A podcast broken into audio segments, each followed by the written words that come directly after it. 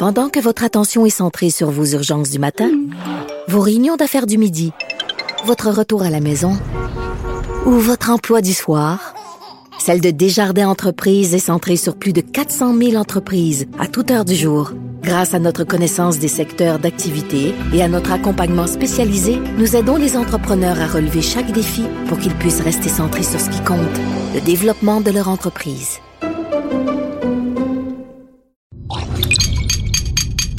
Cube Radio. Salut, c'est Charles Tran avec l'équipe dans 5 minutes. On s'intéresse aux sciences, à l'histoire et à l'actualité. Aujourd'hui, on parle de compost, de mettre nos morts au compost. Quand on meurt aujourd'hui légalement et en pratique, on a deux choix, être enterré dans un cercueil ou bien la crémation. Mais une troisième option pourrait bientôt être possible, une option plus saine pour l'environnement naturel et très peu chère, le compostage des corps. Et oui,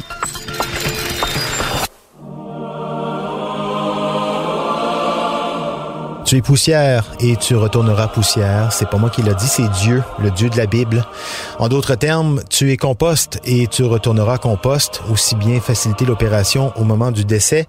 Laisse tes proches te mettre au compostage. Parce que tu quelque chose de moins naturel, de plus toxique que d'embaumer un corps avec des produits chimiques, de le remplir de formol, de le mettre dans une boîte hermétique à six pieds sous terre?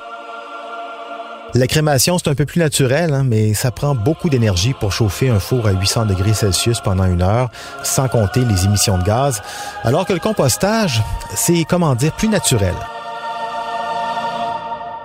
C'est le constat qu'a fait Katrina Spade, une architecte de Seattle. The truly awful truth is that the very last thing that most of us will do on this earth is poison it ici dans une conférence TED que vous pouvez facilement trouver sur Internet, en voyant des agriculteurs américains recouvrir des carcasses de vaches sous des montagnes de copeaux de bois et de paille et de laisser faire la nature quelques mois, elle s'est dit qu'il y avait un potentiel incroyable de renouvellement de l'industrie funéraire à condition de passer par-dessus quelques préjugés culturels ou spirituels. Mortality composting is where you take an animal high in nitrogen and cover it with co-composting materials that are high in carbon. Dans ses conférences, Katrina Spade fait état de ses travaux avec son organisme Recompose, qui se propose d'offrir une alternative plus douce, plus naturelle aux enterrements ou à la crémation des corps. Son argumentaire est, ma foi, assez convaincant, je trouve, et il se résume en une phrase toute simple. In nature, death creates life. La recomposition est un processus naturel qui convertit doucement les restes humains en sol fertile, un sol pouvant nourrir la vie après notre mort. C'est beau déjà. Une terre de compost qui peut servir à faire pousser des arbres, des plantes, euh, des concombres, ce qu'on veut en fait. Comment ça marche? C'est vraiment comme euh, le compost à la maison, ou presque. Il s'agit de placer les corps dans un bioréacteur, un, genre de grosse bassine de compostage avec des copeaux de bois, de la paille et de laisser le vivant, c'est-à-dire les micro-organismes et bactéries, faire leur travail de métabolisation des tissus humains, la transformation donc en terreau riche et plein de vie terreau qui peut être et qui serait réutilisé dans un parc spécialement conçu à cet effet pour que les proches puissent s'y recueillir et s'imprégner de la présence des défunts en admirant les arbres, les fleurs ou en y dégustant les fraises ou euh, les pommes qui poussent dans les arbres. On fait des blagues, mais l'affaire est sérieuse. L'industrie funéraire juste aux États-Unis, c'est plus de 20 milliards de dollars américains par année. Enterrer ou incinérer un corps coûte en moyenne 7 000 dollars aux familles. Les solutions proposées par Recompose se situent sous la barre des 5 000 dollars, en plus d'être écologiquement viables et surtout en phase avec une demande de plus en plus croissante d'une clientèle qui ne se revendique d'aucune affiliation religieuse dans tout le processus funéraire. Et c'est clairement un bon moment donc pour suggérer de tels changements dans une industrie qui marche encore beaucoup, mais de moins en moins sur des usages religieux, on va dire d'un autre temps.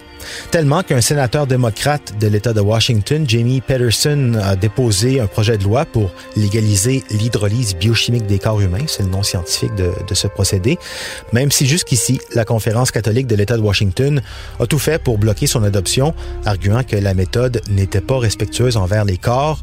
C'est un argument traditionnaliste assez facile à démonter. Brûler un corps ou le remplir de formol, est-ce que c'est respecter un corps, ça? D'ailleurs, ni le judaïsme, le bouddhisme ou l'islam n'autorisent l'embaumement des corps.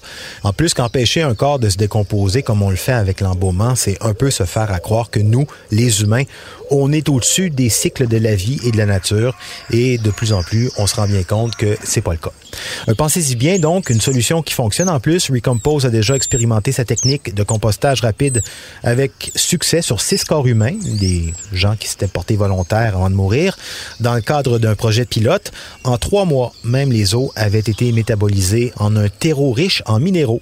Quelques problèmes encore par contre à régler, pas des moindres, trouver des micro-organismes capables de métaboliser des implants dentaires, toutes les parties artificielles ou produits chimiques que l'on peut trouver dans un corps humain, notamment des gens qui sont décédés du cancer et qui ont subi euh, des traitements en chimiothérapie.